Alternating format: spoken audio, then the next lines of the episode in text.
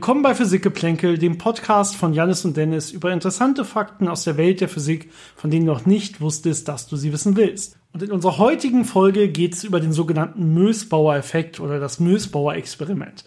Äh, bevor wir dazu kommen, was das genau ist und was das auch für wirkliche Anwendungen in der realen Welt der Wissenschaft hat, äh, möchte ich eine kurze Anmerkung oder wie auch immer man es nennen will, vielleicht Richtung, Richtigstellung zu unserer letzten Podcast-Folge äh, ja nennen. Denn uns haben in der Tat nach der letzten Podcast-Folge einen Haufen von verschiedenen Nachrichten erreicht, dass wir in der Tat eine Sache falsch erzählt hatten. Dafür erstmal eine große Entschuldigung. Das äh, hatten wir offensichtlich mal falsch gehört und dann auch wieder falsch wiedergegeben.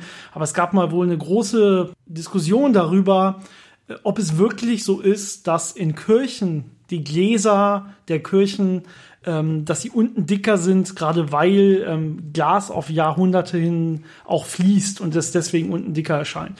Und offensichtlich ist es nicht so und das tut uns leid. Ähm, da, dementsprechend hier die Richtigstellung. Es ist wohl wirklich wahr, dass die unten ein bisschen dicker sind, hat aber vor allen Dingen mit den Fertigungsprozessen selber zu tun, dass die natürlich irgendwie gegossen und eingepasst werden müssen und dementsprechend dann erstmal sich das Ganze unten noch ein bisschen ansammelt ähm, sodass es im Durchschnitt so ist, aber es hängt nicht mit den Fließeigenschaften von Glas zusammen. Aber unsere generelle physikalische Aussage bleibt hier natürlich richtig, denn es hängt in der Tat, wie wir es gesagt haben, von den Zeitskalen ab, ob Materialien jetzt gerade flüssig sind oder fest zum Beispiel. Und das ist auch bei Glas der Fall. Was wir ein bisschen unterschätzt haben, ist der Zeitfaktor, der hier bei Glas entscheidend ist. Denn ist wohl so, dass Glas eben nicht auf ein paar Jahrhunderte oder ein Jahrtausend hin gesehen schon als flüssig gedeutet werden kann aus physikalischer Sicht, sondern hier braucht es viel, viel mehr Zeit. Und wenn man das Ganze misst, ist die Zeitkonstante für Glas ungefähr bei 10 hoch 32 Jahren, was viel, viel, viel länger ist, als das Universum alt ist. Und dementsprechend sollte man solche Effekte natürlich noch nicht bei Kirchen sehen. Aber wie gesagt, die generelle physikalische Aussage bleibt hier richtig. Es geht hier mehr um die Anwendung, ähm, die bei uns Physikern offensichtlich hier ein bisschen, da hätten wir uns natürlich ein bisschen besser informieren können. Genau, bei unserer heutigen Folge, zu der ich jetzt natürlich kommen möchte, äh, habe ich schon gesagt, geht es über den Mösbau-Effekt. Und bevor wir damit detailliert anfangen, braucht man ein paar Grundlagen, um zu verstehen, worum es darüber, da überhaupt geht. Ähm, erstmal kurz äh, Einordnung bei unserem Podcast. Ähm, der Mösbau-Effekt, da gab es mal einen Nobelpreis. Und zwar gab es den 1961 vor äh, Rudolf Mösbauer. Ähm, der Bereich war Festkörperphysik und äh, auch so ein bisschen Radioaktivität. Also es ist so ein Grenzbereich zwischen diesen beiden äh, physikalischen Welten. Die Anwendungen später beziehen sich dann aber hauptsächlich auf die Chemie und so ein bisschen auf die allgemeine Relativitätstheorie. Also es ist schon ein relativ zentraler Effekt, der sehr viel äh, Anwendung findet in verschiedenen Bereichen und nicht nur auf einen einzigen Bereich eingegrenzt werden kann. Aber der Effekt selber ist ein Teil der Festkörperphysik. Deswegen müssen wir da ein paar kleine Grundlagen zu legen und auch nochmal erwähnen, äh, was das mit Gammastrahlung und Radioaktivität auf sich hatte. Wir haben darüber eine Folge mal gedreht, wenn ich mich nicht ganz irre. Wir haben, glaube ich, einen Podcast mit dem Titel Radioaktivität. Da haben wir auf jeden Fall in Ruhe erklärt, was diese ganzen verschiedenen Radioaktivitätsarten sind und auch was es mit Gammastrahlung auf sich hat. Ähm, das ist hier alles nicht wichtig zu verstehen. Nur einmal ganz grob. Bei Gammastrahlung, ähm, wenn ein, ein ja, radioaktives Element, äh, wenn das strahlt, und mit Gammastrahlung, dann verändert sich das Isotop selber nicht. Das heißt, wir bleiben quasi beim selben Element. Wenn ich irgendwie einen, sagen wir mal, ein radioaktives Blei äh, habe und das sendet Gammastrahlung aus, dann hat das der Kern vorher einen angeregten Zustand. Das heißt, man kann sich das vorstellen, als würde er quasi sehr stark zum Beispiel schwingen oder so. Das heißt, er ist irgendwie kinetisch angeregt und der kann sich jetzt abregen, indem er quasi einen Photon, ähm, also ein Lichtteilchen entsendet, äh, und dadurch Energie verliert und äh, dadurch in den Grundzustand, in den energetischen Grundzustand übergeht. Das heißt, wir haben immer noch dasselbe Bleiisotop, aber es ist eben nicht mehr angeregt und dadurch wurde jetzt so ein sehr, sehr hoch energetisches Gamma-Photon ausgesendet. Das heißt, Gamma-Strahlung selber ist nichts anderes als elektromagnetische Strahlung, wie auch sichtbares Licht aber ja energetisch sehr, sehr hoch. Also noch deutlich höher als zum Beispiel Röntgenstrahlung. Wenn man noch weiter geht, kommt man dann irgendwann im Bereich dieser Gammastrahlung aus dem Kern heraus.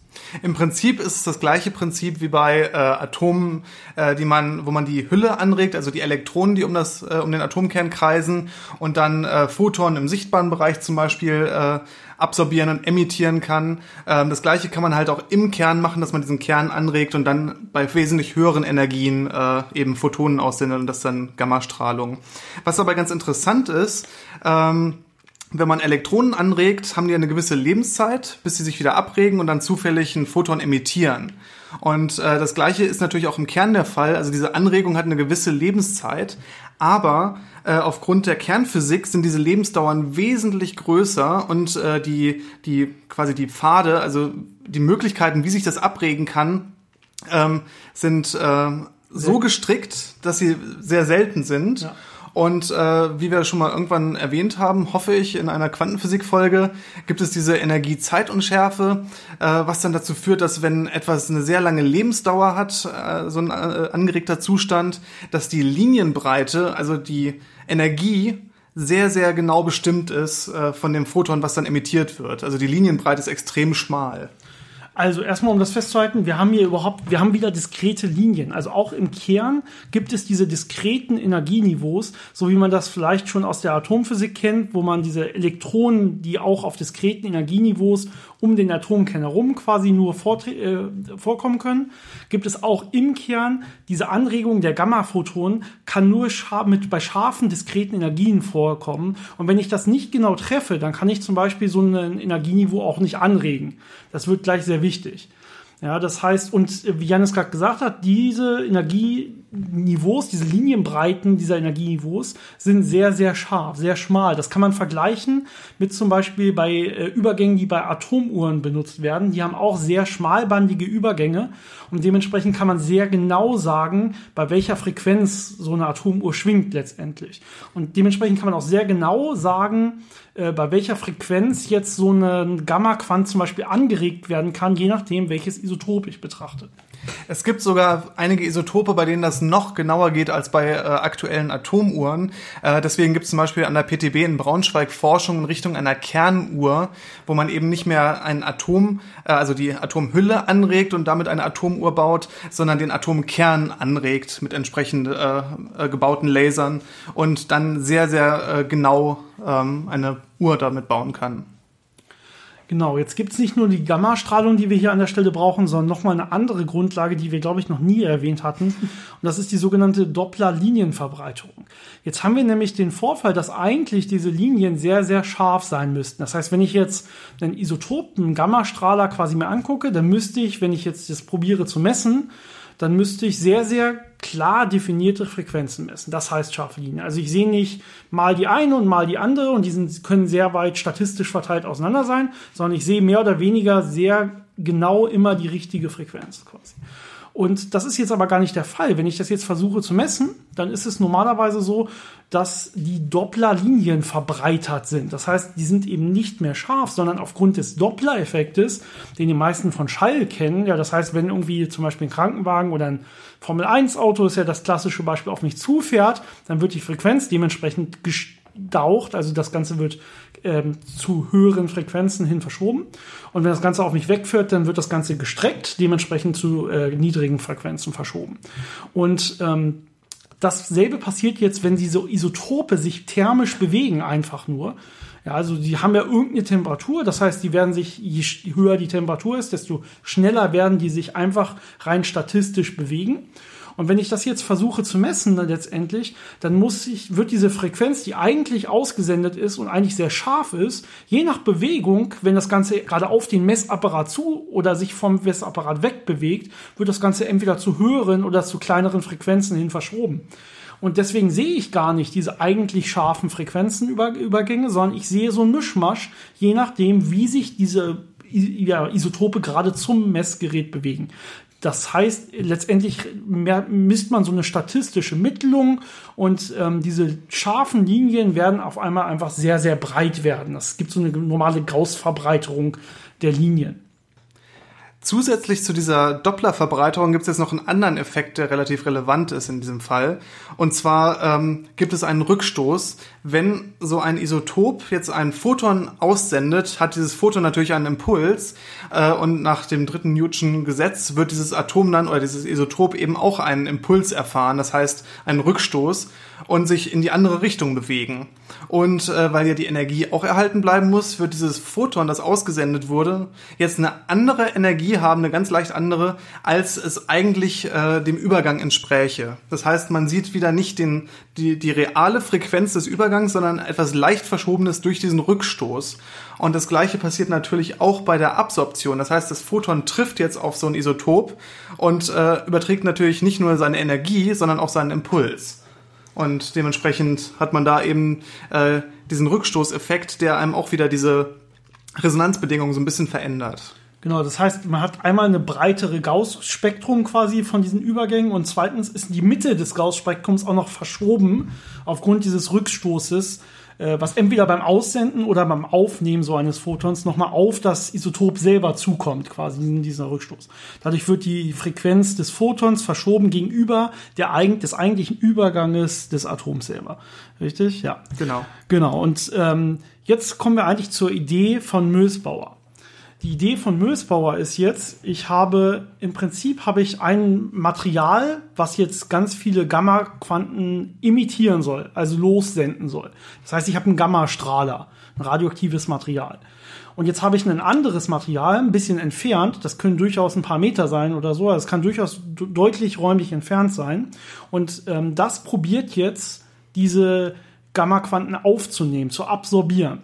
Aber es ist schon das gleiche Isotop, das andere Material. Genau, es ist ne? exakt das gleiche Isotop. Und jetzt ist die Frage, wann kann denn das jetzt überhaupt genau diese äh, Gamma-Photonen aufnehmen? Das muss ja, es kann ja nur die Photonen aufnehmen, wenn es auch wieder genau einem energetischen Übergang entspricht in diesem Photon. Ja, das heißt, eigentlich äh, ist das ja nicht wirklich möglich, wenn ich dasselbe Photon habe und die Frequenz wird verschoben, dass es das aufnimmt. Ja, jetzt könnte es natürlich sein, dass sich diese dieses Rückstoß, diesen Rückstoßschiff, den ich bekomme in der Frequenz, dass die, der sich genau ausgleicht, weil das eine ist beim, bei meinem Emitter, also bei meinem Aussender von Photonen, das bewegt sich zum Beispiel nach rechts und mit derselben Geschwindigkeit bewegt sich jetzt der Empfänger, das Empfängerisotop nach links und nicht mit irgendeiner Geschwindigkeit, sondern genau mit der quasi doppelten Rückstoßgeschwindigkeit, so dass sich das exakt ausgleicht. Das ist natürlich relativ unwahrscheinlich, aber es kann passieren, dass sich diese Rückstöße exakt ausgleichen und dass sich dann wirklich, äh, dass das ausgesendete Photon genau zu der Übergangslinie passt des, äh, des absorbierenden Materials, mehr oder weniger.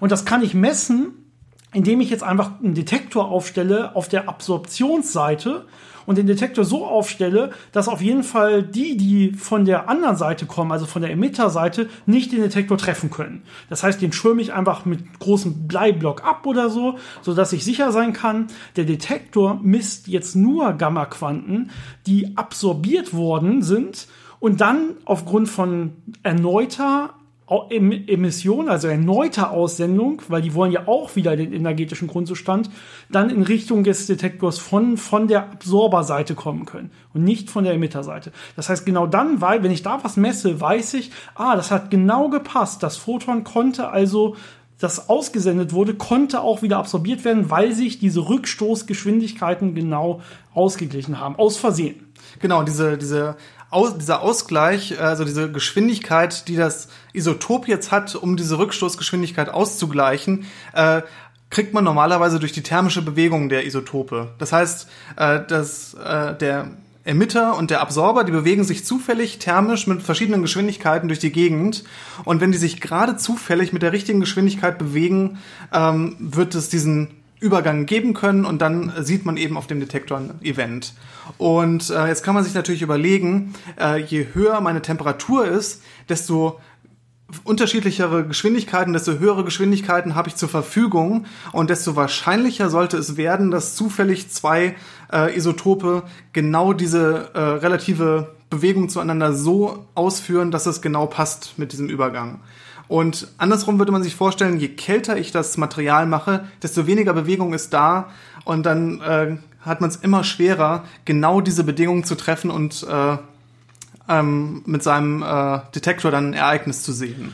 Genau das war die Idee von Mösbauer und das ist eigentlich das eigentliche Mösbauer-Experiment. Er wollte also untersuchen, wenn ich jetzt gleichzeitig äh, Emitter- und Absorbermaterial in der Temperatur erhöhe oder absenke, ähm, wie verhält sich quasi das, was am Detektor ankommt? Also wie verhält sich das, was nachher aufgenommen werden kann vom Absorber? Und das war seine Erwartung, wie du gerade gesagt hast. Und jetzt hat er aber was anderes gemessen. Und da war jetzt ein bisschen beeindruckt. Genau, also bei hohen Temperaturen hat das alles ganz gut gepasst. Das war genau, wie man das erwartet hat. Und wenn man es abkühlt, äh, wird die Rate an Ereignissen immer kleiner.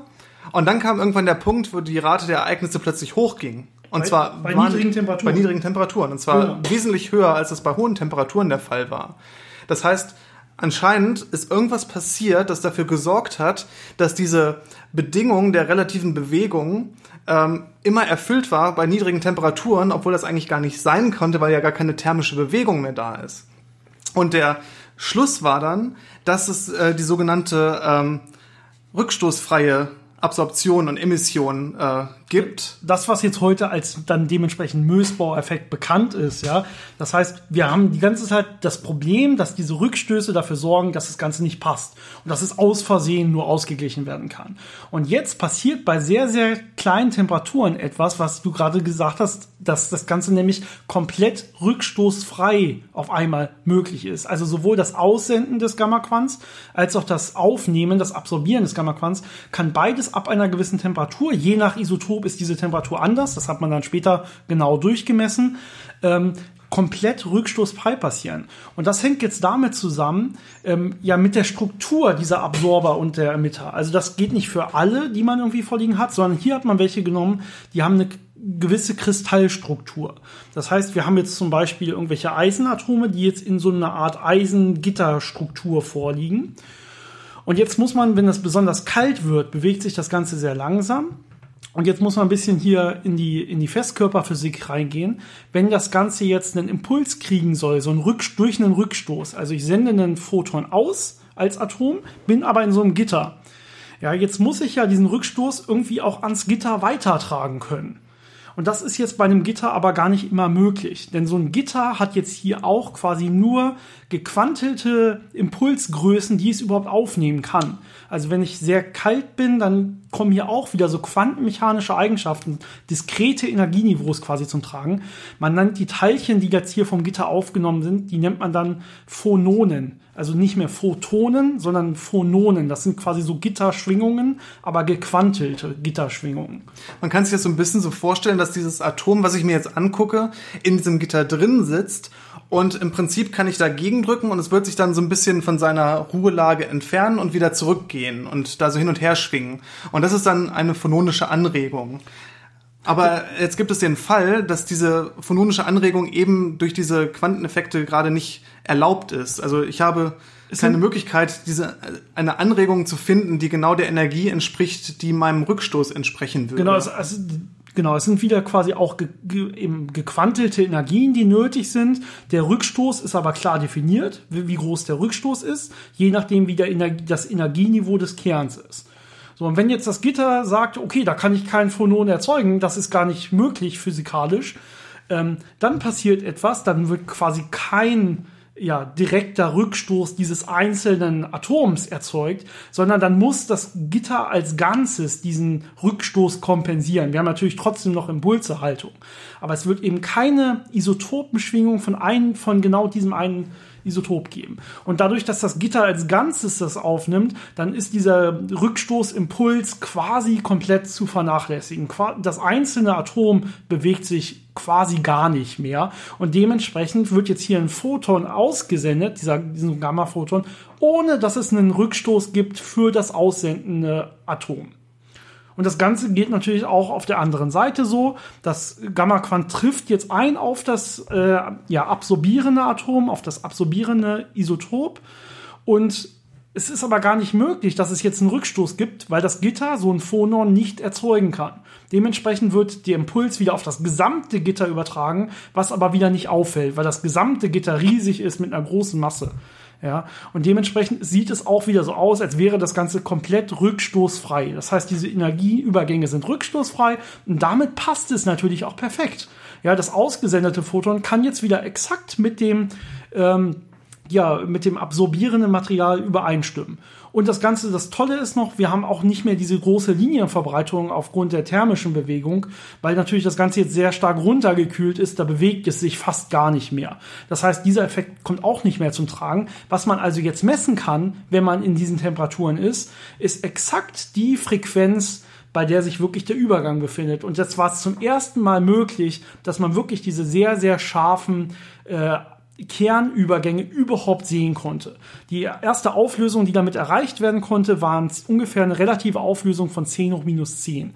Eine sehr, sehr gute Auflösung. Er hat das Ganze übrigens ursprünglich in seinem Experiment durchgeführt mit dem äh, Isotop äh, Iridium 191. Nur um das einmal zu erwähnen. Was man natürlich noch erwähnen muss zur Messmethode, ähm, ich kann natürlich die beiden Materialien mir jetzt gegenüberstellen und gucken, ob das resonant ist oder nicht. Aber typischerweise will ich ja in einem Experiment die Resonanz vermessen. Das heißt, ich will irgendwas durchscannen, also eine Frequenz äh, kontinuierlich verändern und mir dann immer angucken, wie sieht dann äh, die Resonanzbedingung aus. Und was man in dem Fall gemacht hat, ist äh, wieder diesen Doppler-Effekt zu nutzen, aber künstlich eingeführt. Das heißt, ich nehme jetzt meinen Absorber und bewege den mit unterschiedlichen Geschwindigkeiten und gucke mir dann an, wie viel zeigt mir mein Detektor an. Und dadurch kriege ich dann so, ein, so eine sehr schöne schmale Resonanzlinie und kann eben charakterisieren, äh, was passiert da in meinem Material. Genau, ursprünglich wurde das mit so einem mit so einer Art Drehteller äh, verwirklicht. Das heißt, er hat die Absorbermaterial auf so einen Drehteller gestellt, der sich mit einer gewissen Frequenz dreht und dadurch wurden quasi die Isotope immer hin und her bewegt, bewegt äh, ja, mit einer so einer harmonischen Bewegung. Bei anderen späteren Experimenten und auch bei dem, was gleich, wo es gleich Anwendung findet, nämlich bei Spektroskopie, bei der sogenannten Mösbauer Spektroskopie, dann kann es wirklich so einfach, dass man den, den ähm, Emitter äh, hin und her bewegt, ganz schnell, mit irgendeiner Frequenz. Also man kann sich das vorstellen, das Ganze ja, wird vor und zurück, vor und zurück, vor und zurück.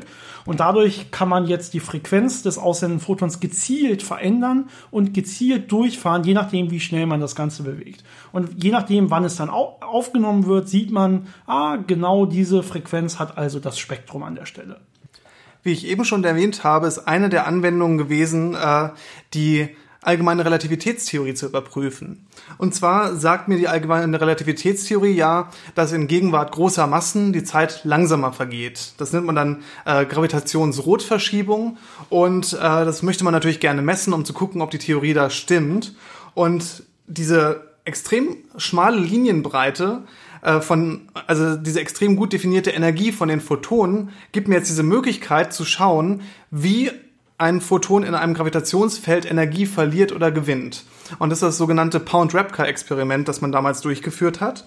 Und zwar hat man diesen Absorber und Emitter genommen und äh, vertikal übereinander positioniert. Das heißt, äh, im Gravitationsfeld der Erde hat man das eine auf einem niedrigeren Gravitationspotenzial und das andere auf einem höheren Gravitationspotenzial äh, hingepackt und sich dann angeguckt, äh, wie die Resonanzbedingungen aussieht. Das heißt, ich habe äh, den Emitter und den moduliere ich jetzt mit einer gewissen Geschwindigkeit und scanne dann wieder über diese Resonanz rüber und gucke, bei welchen Geschwindigkeiten sehe ich jetzt äh, am Absorber ähm, Absorption und äh, dementsprechend kann ich dann Informationen darüber bekommen, wie viel Energie die Photonen auf dem Weg vom Emitter zum Absorber gewonnen oder verloren haben und äh, damit entsprechend diese Gravitationsrotverschiebung vermessen. Okay, lass mich das mal gucken, mal gucken, ob ich es verstanden habe. ich probiere es mal einmal zusammenzufassen. Also ich habe jetzt diesen rückstoßfreie Temperatur erreicht, wo ich einen Absorber, äh, einen Emitter und einen Absorber habe. Und normalerweise sollte es jetzt perfekt passen. Mhm. Also alles, was emittiert wird, wird absorbiert. Jetzt habe ich aber den Fall, dass ich durch dieses Gravitationsfeld in der Mitte, dass es eben nicht mehr passt, weil das Gravitationsfeld dafür sorgt, dass die Frequenzen verschoben werden. Genau.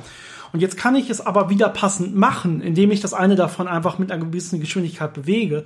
Und aufgrund äh, irgendwann passt es wieder und dann äh, weiß ich ja genau, was für eine Geschwindigkeit habe ich eingestellt und dadurch kann ich dann Rückschlüsse auf das Gravitationsfeld liegen, was eben genau in der Mitte war, ne? Genau. Ah, sehr gut. okay. Also das, das ist nicht so leicht zu erklären. Aber. Genau, das ist natürlich der Effekt, der jetzt hier gemacht wird. Also es, eigentlich sollte es passen. Man kann jetzt beliebige Sachen dazwischen haben, die es verändern und dann wieder passend machen. Und dadurch, dass man weiß, mit welcher Geschwindigkeit habe ich es wieder passend gemacht, kann ich Rückschlüsse ziehen auf das, was da in der Mitte ist. Da komme ich nämlich zu dem, was ich vorhin schon mal gesagt hatte, nämlich den, die sogenannte Mösbauer Spektroskopie. Eine sehr beliebte Spektroskopie, die benutzt wird in der Chemie, aber auch in der äh, Geologie und äh, Nanotechnologie, Nanophysik. Ähm, hier geht es darum, äh, die exakten ja, Elektronenhüllenstrukturen von komplizierten Molekülen irgendwie sich anzuschauen, also zu spektroskopieren. Und das ist relativ komplex normalerweise und ist nicht so einfach möglich. Jetzt ist es aber so, dass ähm, je nach äh, ja, komplexer Elektronenstruktur also äußerer Höhlenstruktur eines Moleküls, das Ganze sich auch verändert, wie die Kernstruktur aussieht. Also das, das also es lässt quasi auch Rückschlüsse auf die ja, Art der Energieniveaus im Kern zu.